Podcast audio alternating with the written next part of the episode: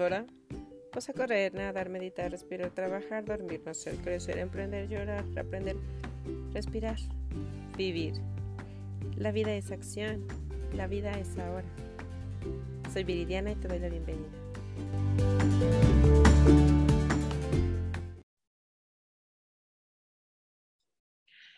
Hola, hola, pues bienvenidos a este nuevo episodio, eh, el cual está dentro del área que hemos denominado a cuidar tu dinero.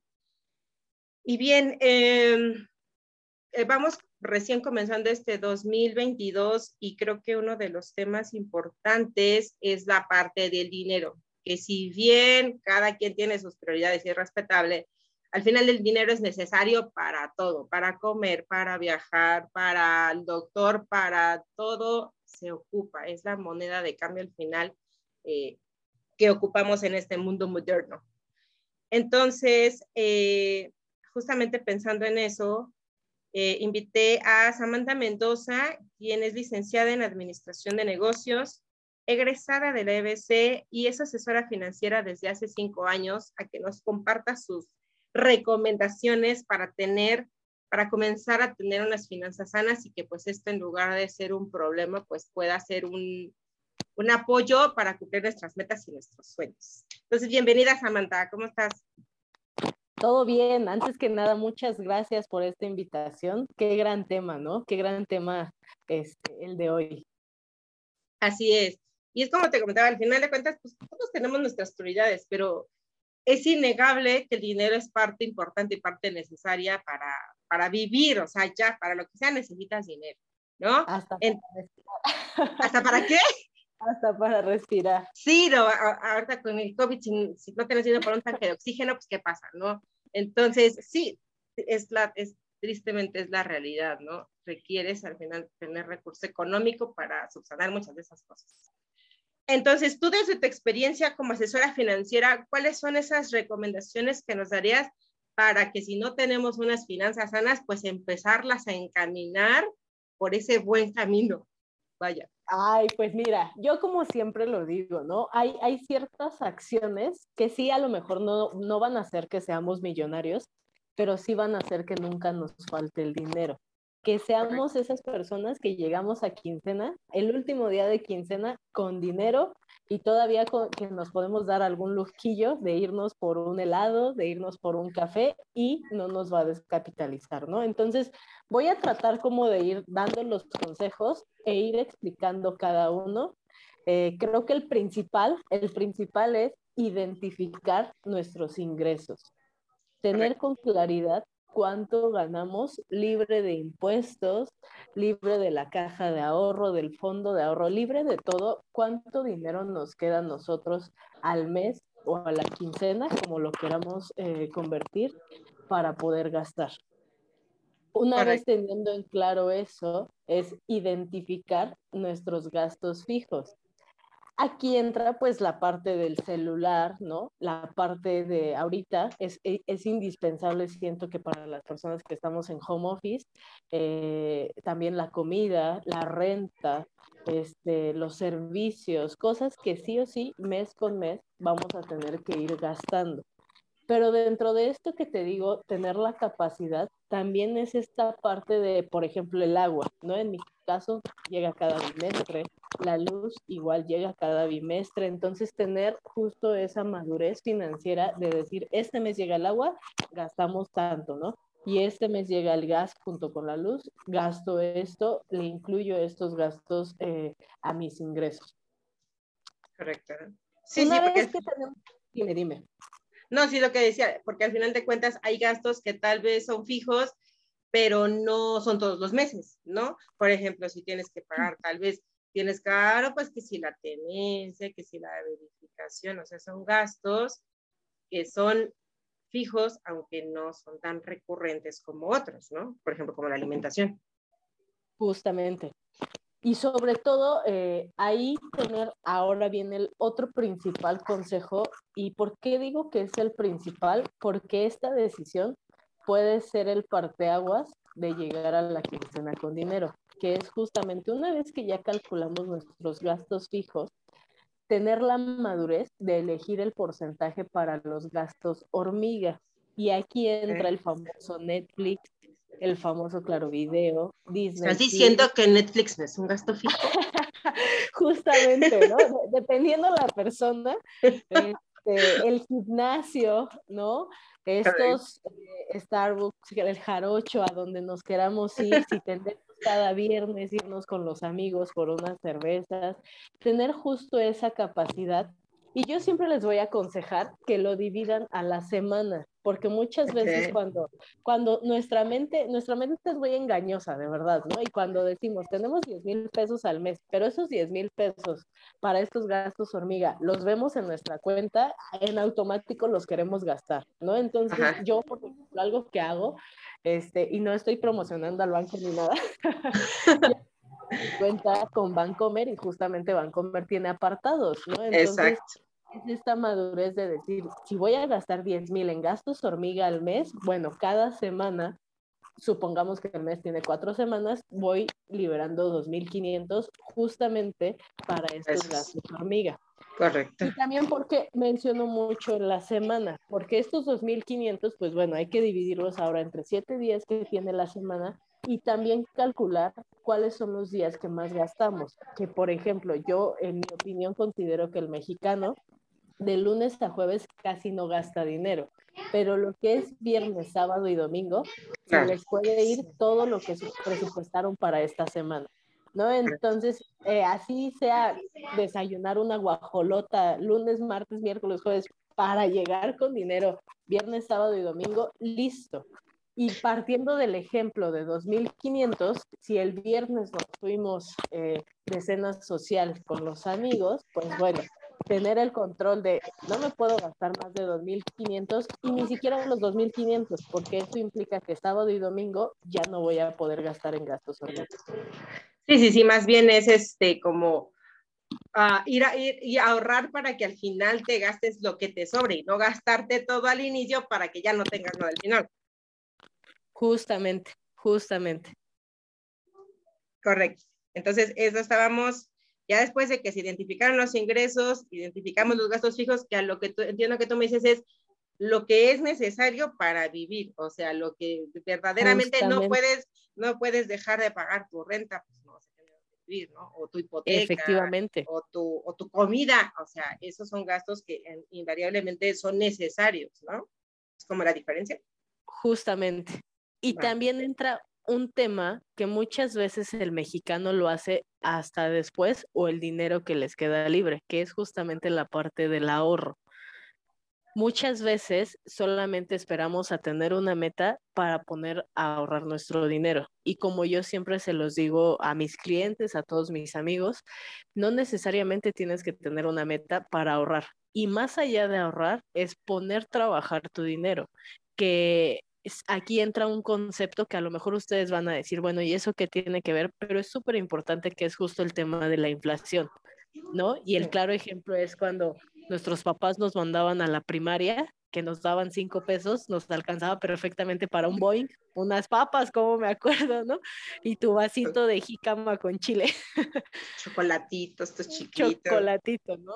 Entonces justamente entra esta parte de siempre tener trabajando un dinero y obviamente que nos dé rendimiento eh, libre de la inflación, justamente para que el día que tengamos una meta, nuestro dinero ahí esté trabajando. Un consejo que siempre doy es ahorra antes de gastar, porque caemos en el error de decir, ay, bueno, si me sobran mil pesos, o si me sobra dinero, lo ahorro. Y como te lo dije hace un rato, la mente es tan engañosa que no nos va a sobrar dinero, que si no lo hacemos antes, no nos va a sobrar dinero. Entonces yo aquí sí recomiendo destinar dentro de este ingreso que tenemos un ahorro fijo, obviamente un ahorro sin que nos descapitalicen, ¿no? También no que se ahoguen en un vaso de agua. Así sean 500, 700, 2000, 3000, cada persona tiene una capacidad diferente, pero que ponga a trabajar su dinero. Sí, ¿no? Y, y, es lo que eh, te comentaba. Eh, escuché en un, en un, libro que se llama Hábitos Atómicos, que decía que el problema no es lo que haces una vez, sino lo que haces continuamente, ¿no? Entonces tú dices, Exacto, entonces igual ibas a ahorrar, no sé, 100 pesos, pero que sea constante, porque nada te va a servir ahorrar una vez 500 si no lo vas a volver a hacer. Más bien es como que sea un, ah, que sea un hábito que ya lo tengas arraigado y que se te haga parte de tu, de tu, de tu estructura, de tu presupuesto, de lo que haces normalmente con tus ingresos, ¿no? Y ahorita que mencionas la parte de hábitos, es, es, un ejemplo como muy, muy chistoso para mí, pero que se me parece mucho a las finanzas, que es justamente la parte cuando decidimos llevar una buena alimentación y hacer ejercicio, que empezamos así como de un día sí, un día no, o dos días sí, y llega un momento en que en automático no podemos vivir sin el ejercicio, ¿no? Este, a veces no nos da tiempo, pero bueno, mientras más lo hagamos a la semana, vamos a sentir que estamos llevando una vida saludable. Lo mismo pasa con las finanzas. A lo mejor al principio estos cambios pueden ser pesados, como lo va a hacer el ejercicio en su momento al inicio, que va a llegar un día en que ya no vamos a aguantar a hacer ejercicio, baja y que nos podemos rendir. Lo mismo es con las finanzas. Al principio vamos casi, casi a decir, ¿qué estoy haciendo, no? Si era feliz con mis finanzas tóxicas. si era feliz jugándome la vida este, el último día con 20 pesos. Siéntome de fiesta, siéntome de fiesta. Entonces son, son estas cosas que nos hacen ser diferentes, ¿no? Y dentro de este ahorro, yo siempre voy a aconsejar tener un fondo de emergencias. Y aquí voy a tocar un tema que para todos fue muy importante, que fue justo la pandemia. Me acuerdo cuando llegó la pandemia, este, el primer mes, no me acuerdo si fue mayo o abril, no me acuerdo qué mes fue, todo se murió. De hecho, a todos nos mandaron a home office, tianguis cerraron, este tipo de cosas, ¿no?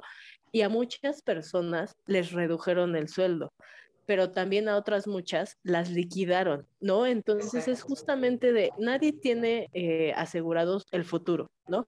Pero yo siempre lo he dicho, con nuestras acciones de hoy, con nuestras acciones de nuestro presente, podemos prevenir ciertos riesgos de nuestro futuro, cosas que no podemos controlar, como una pandemia o como que nos liquiden o como que nos dejen sin, sin el 50% de nuestro sueldo, ¿no? Justamente es por eso, muchas veces si nos llegan a liquidar, tener esa tranquilidad de decir, bueno, al menos eh, cuento con dos meses de sueldo ahorrado y puedo, eh, puedo buscar tranquilamente un nuevo trabajo. Exactamente, digo, porque al final justamente eso. O sea, el fondo de emergencias no es por, no que digo, fuerte una pandemia, pero creo que en el día a día siempre hay situaciones de riesgo a las cuales no las, no las planeas, ¿no? O sea, una enfermedad, se te descompuso el carro, se te enfermó el niño, yo ayer mi gato se enfermó, entonces pues al veterinario, o sea, son situaciones que salen de tu control y que al final, pues si tú tienes ya tu colchoncito destinado para esas este, emergencias, que, que el nombre lo dice, pues al menos ya no te vas a descapitalizar, ¿no? Y ya vas a tener ese dinero para esa situación y ya resolverlo con calma. Claro, y aquí tocaste un tema justo muy importante, ¿no? Que es eh, ahorita que está de moda el COVID, la parte de las enfermedades, muchas veces, aunque no nos corran o no nos liquiden, dejamos de trabajar por una enfermedad, ¿no? El claro ejemplo es ahorita, si nos da COVID y nuestro trabajo es de campo, tenemos que estar saliendo, pues prácticamente en esos momentos no vamos a trabajar. Y hay algunas empresas que cuando metemos incapacidad, obviamente no nos pagan al 100%, ¿no? Entonces, justamente también es, es tener controlado todo. Si en algún momento me llego a enfermar, no sabemos, puede que nunca nos enfermemos o puede que sí, pero justamente es prevenir y si en algún momento pasa, a mí no me va a descapitalizar.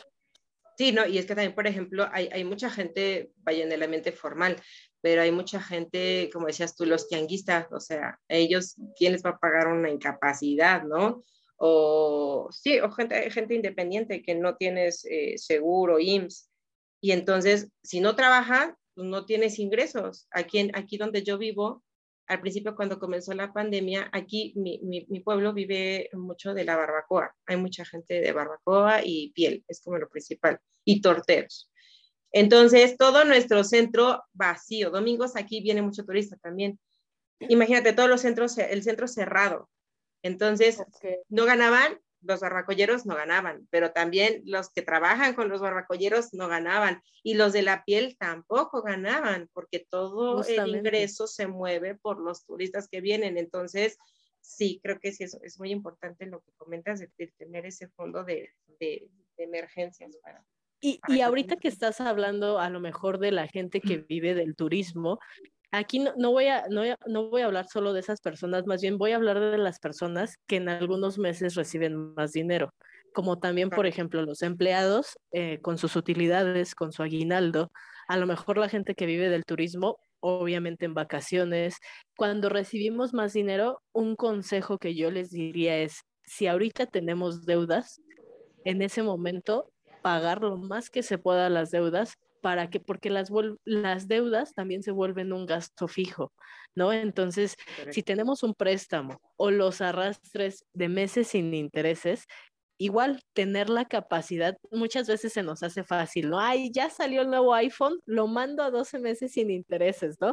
Tengo Banamex y ya, lo voy a, es más, lo mando a 18. Pero ¿qué pasa? No está mal, también no les estoy diciendo, no, nunca se vayan a comprar el iPhone, ¿no? Está bien y está súper bien que nos demos un lujo, pero en ese está súper bien es, si ganamos, no sé, 30 mil pesos o 20 mil pesos y de este iPhone me van a estar quitando al mes mínimo mil pesos, bueno, a partir de este mes voy a ganar 19 mil. ¿No? Entonces, tener esa capacidad. Y justamente los meses que nos lleguen a dar más dinero, pagarlo. ¿Qué pasa? Que a veces ni siquiera nos llega el aguinaldo y ya estamos, eh, ya, le voy a comprar el regalo de Navidad a Viri, ¿no? A eso que siempre lo he dicho, ¿no? Los intercambios es una pérdida de dinero, con la gente que no ves, porque a lo mejor con tu familia, con tus mejores amigos, vale totalmente la pena estos momentos, ¿no? Este, estas costumbres que tenemos nosotros de cada fin de año hacer el intercambio, pero si entramos a todos los intercambios de la empresa y le vamos a dar a la mujer que nos cae mal, ¿para qué gastar ese dinero? Mejor gastarlo en nosotros y mejor este, liquidar todas nuestras deudas, ¿no?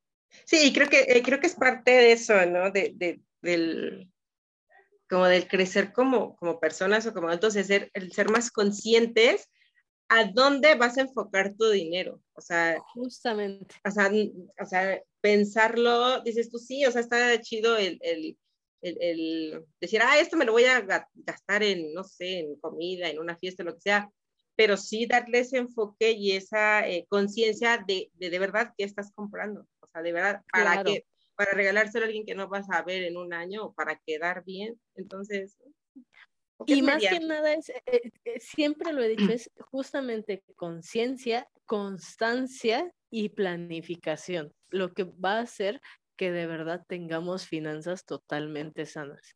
¿Cómo dijiste? Eh, constancia. Conciencia, constancia y planificación. Okay, Teniendo esa capacidad, obviamente entra la disciplina, ¿no?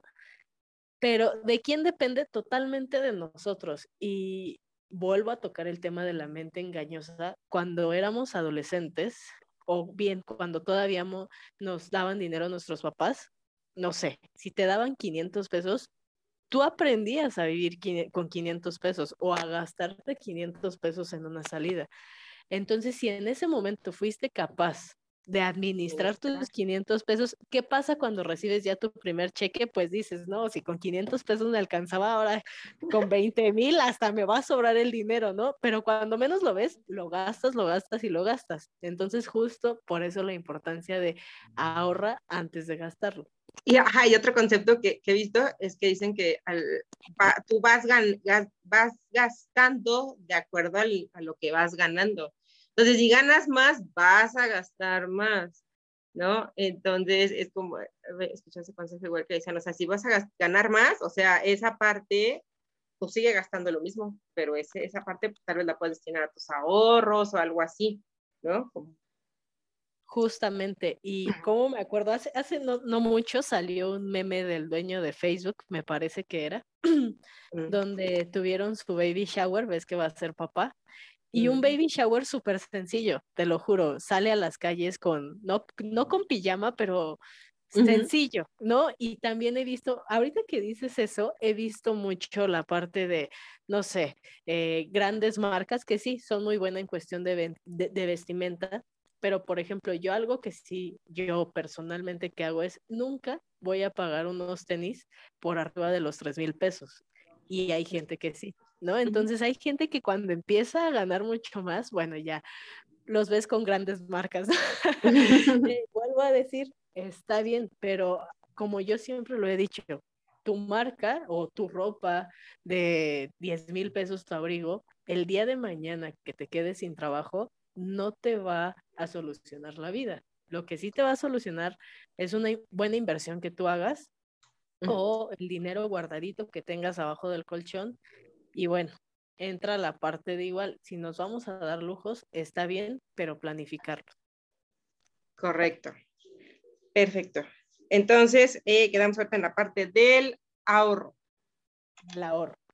Eh, otra cosa que me gustaría, hace rato la mencionaste, pero no, no había entrado en materia, es justamente la parte del IMSS, del ISTE, ¿no? A veces el trabajo nos da esta parte de, yo te voy a, tú vas a tener tu IMSS, tu ISTE, tu AFORE, lo que, lo que nos prestan por la ley, por así decirlo. Pero en esta parte de ser conscientes, te lo juro que tengo amigos, clientes que a veces tienen su seguro de gastos médicos mayores, su Afore, su IMSS, su ISTE, lo que tú quieras, y ni siquiera saben con qué Afore están o cómo funciona su seguro de gastos médicos mayores.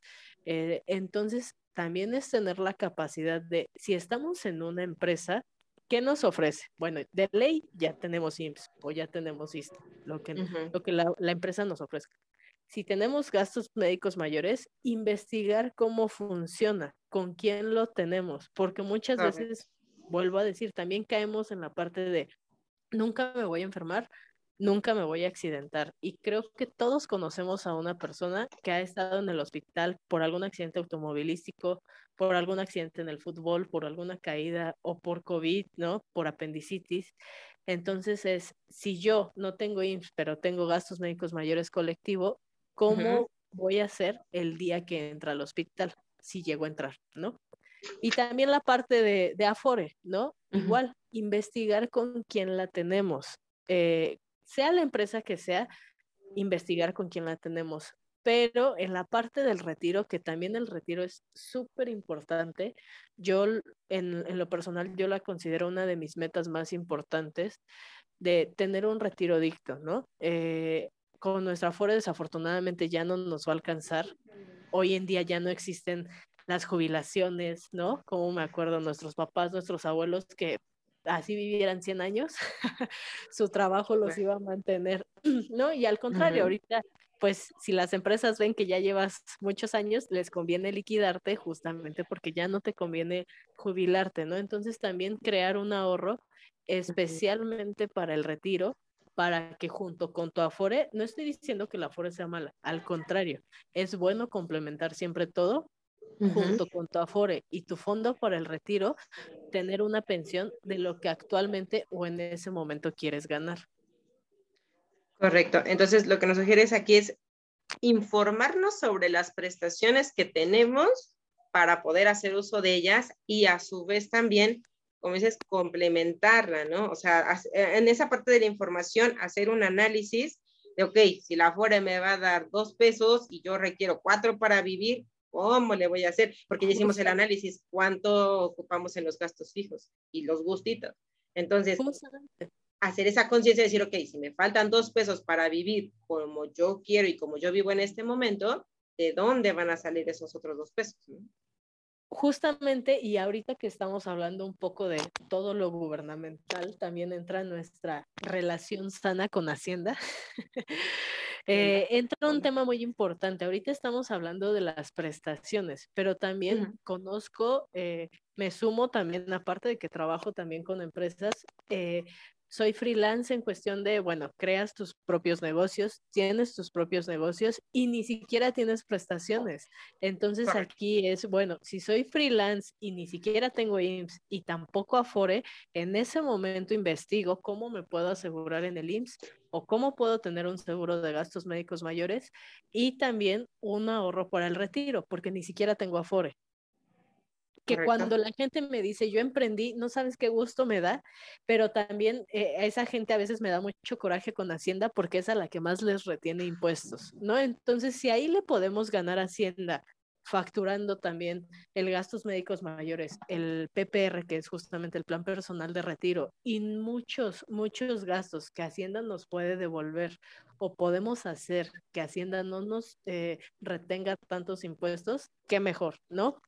Y ahorita te, te cuento yo que tengo muchos clientes, tanto eh, independientes como empleados de empresas, que justamente ahorita que se viene ya la temporada de las deducciones fiscales anuales, te, los, te lo juro, le llegan a regresar hasta más de 100 mil pesos justamente por todas estas deducciones eh, que hacen, ¿no? Que muchas veces decimos, ay, ¿para qué meto factura o para qué lo deduzco? Pero ya cuando empezamos a ver el cheque que nos llega en abril, pues hasta nos brillan los ojos, ¿no? Y es cuando decimos, valió la pena totalmente meter la factura. Sí, correcto. Al final es eso, es, mm, compensar todo lo que se le paga a Hacienda, pero aparte también con algo que, que nos funcione, ¿no? Como dices en el caso de los gastos médicos que se pueden deducir. Justamente, y bueno, el seguro del auto, o sea, cosas, también dependiendo, muchas veces le pregunto a mis amigos, oye, ¿y tú en qué régimen estás? ¿No? Y te lo juro que ni siquiera saben, no, no, pues ni idea, me pagan, solo sé que me pagan. Entonces, vuelvo a decir, tener esa madurez de investigar a fondo, sabes que estoy en tal régimen y a mí de ley me quitan el 10% o de ley me quitan el 30%. Exactamente, y ahí es, eh, sí, tener una comunicación con tu contador, digo, en este caso, este, bueno, yo que tengo, tú también debes de tener. Entonces, sí, o sea, el contador es el que al final te, te va diciendo, ok, estás en este régimen, pero te conviene este, pero aquí, pero allá, pero muévele y ya está aquí, ¿no? Entonces, este, sí, sí es importante tener esa, esa comunicación. Claro, y ya para terminar, yo creo que un consejo que también daría es diversifica tus ingresos. Como te lo dije al inicio, a lo mejor un ingreso principal, si somos empleados, puede ser efectivamente el de, el de nuestra empresa, ¿no? Este, a lo que nos dediquemos, pues sabemos que de ley vamos a ganar 20 mil, 30 mil, 40 mil, lo que ganemos. Pero también entra esta parte de si tenemos la posibilidad de tener otra entrada, que mejor. Y aquí me refiero a vender chilaquiles los fines de semana, eh, vender micheladas, este, lo que quieras, lo, natura, jafra, lo que quieras, pero tener otro ingreso.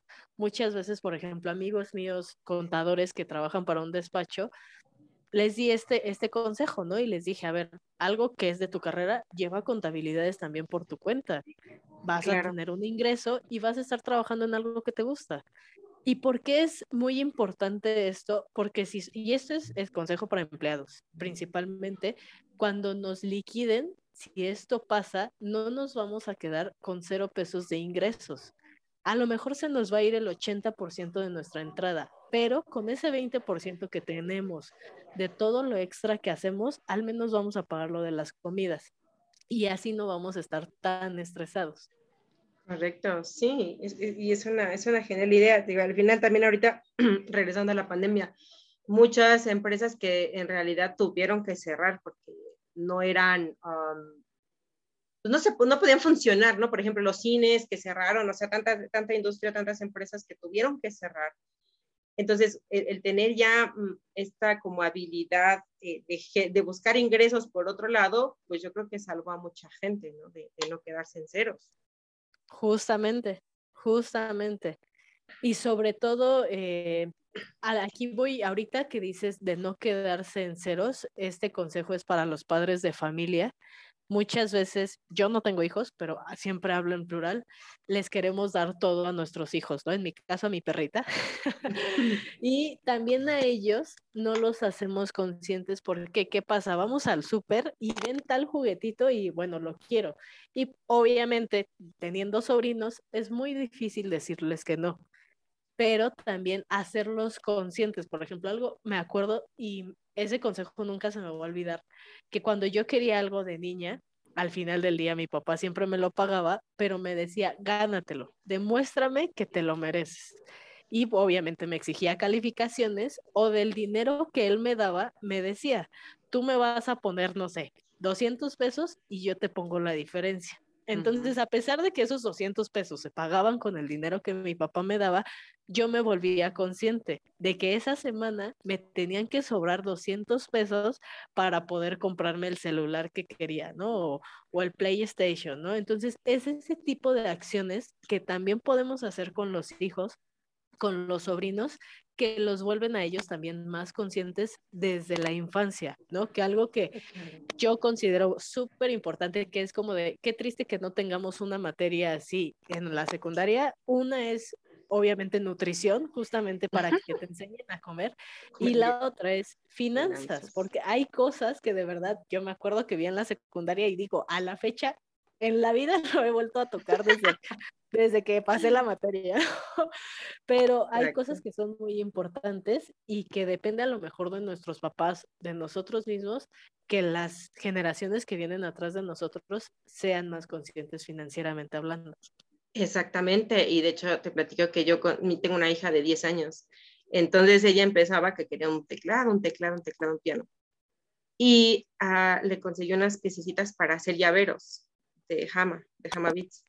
Y entonces mi cría se puso a venderlos. Entonces no es algo que haga tal vez como muy constante, eh, pues por las actividades que tiene y eso, pero eh, sabe que si ella requiere dinero, necesita dinero para algo, para una meta que tenga, tiene esa este, posibilidad de hacer sus llaveros y venderlos. Y entonces eh, también siento que es padre para ellos porque los enseñas a que son capaces de hacerlo, que existe a su medida y a su tamaño una posibilidad de un ingreso y que ellos son parte de ese, por ejemplo, de su teclado, o sea, ella, ella lo, es parte hecha de su trabajo que ella hizo. Claro, y ahorita que estamos hablando de los menores, aquí voy a hacer un comentario. Muchas veces pensamos que para la universidad o para la prepa falta mucho, ¿no? Eh, yo igual, eh, entra como la parte del concepto de ahorro, crear un ahorro para la universidad. Gran parte, gran porcentaje de los adolescentes deja de estudiar justo por temas económicos.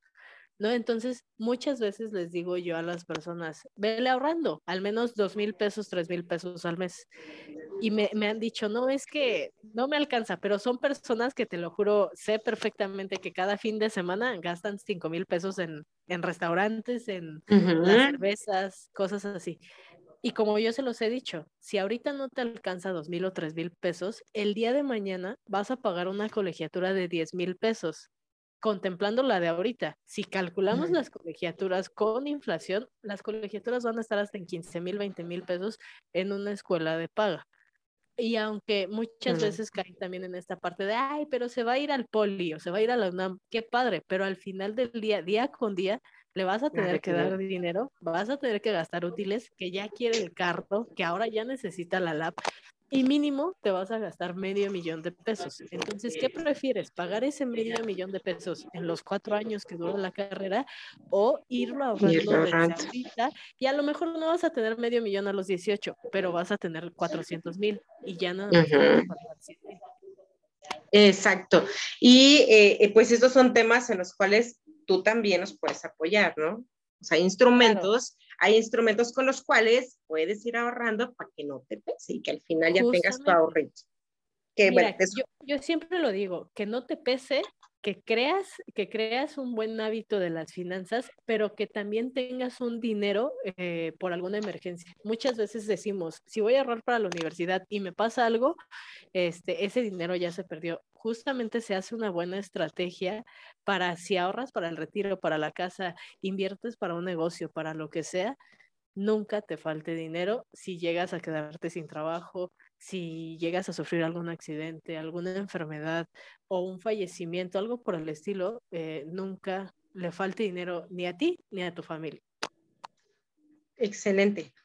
Bien, entonces eh, nuestro punto 6 fue diversifica tus ingresos. Diversifica tus ingresos. Perfecto. Entonces, eh, pues ya para ir cerrando, eh, justamente lo que platicábamos era eso. Al final, el que hagas algo una vez no te va a cambiar nada. Es como que irlo haciendo de manera constante y consciente, como nos comentaste, para justamente crear buenos hábitos y que eso nos ayude tanto en nuestra vida presente como para nuestro futuro.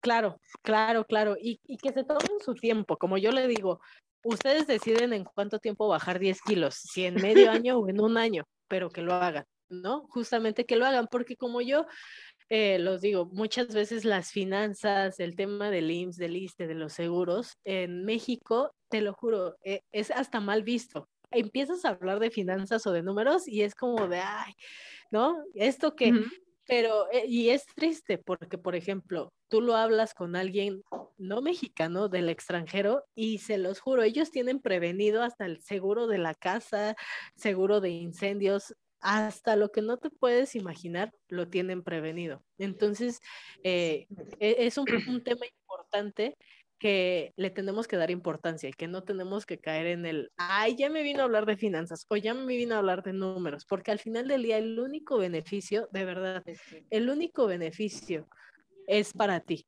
Y si no lo haces, el único perjudicado también vas a ser tú. Desde mi abuelita, en tu salud la hallarás, Justamente, tú mismo vas a traer, tú mismo vas a cosechar tu futuro. Exacto. Y justamente eso es lo que queremos hacer con estas pláticas, eh, con estas conversaciones así, eh, sea, el, el, llevar esa información financiera a, un, a una plática tranquila, sin, sin tanto rollo, sin tantos términos que tal vez te puedan, pues, espantar o algo así, ¿no? Sino ir entrando poco a poco a este mundo y pues que justamente que conozcas más y que conozcas también las eh, diferentes opciones que hay para que puedas ir eh, planificando, previniendo y, sobre todo teniendo esa tranquilidad eh, en tu presente y en tu futuro. Claro, justamente. Perfecto. Pues muchísimas gracias, Sam. Gracias por aceptar la invitación y venir a esta, a esta, a esta plática que vamos a estar compartiendo. Y bueno, dejamos tú, eh, tú das asesorías presenciales, en línea, cuéntanos. Presenciales por Zoom, por llamada, por WhatsApp, por Instagram, por donde quieran.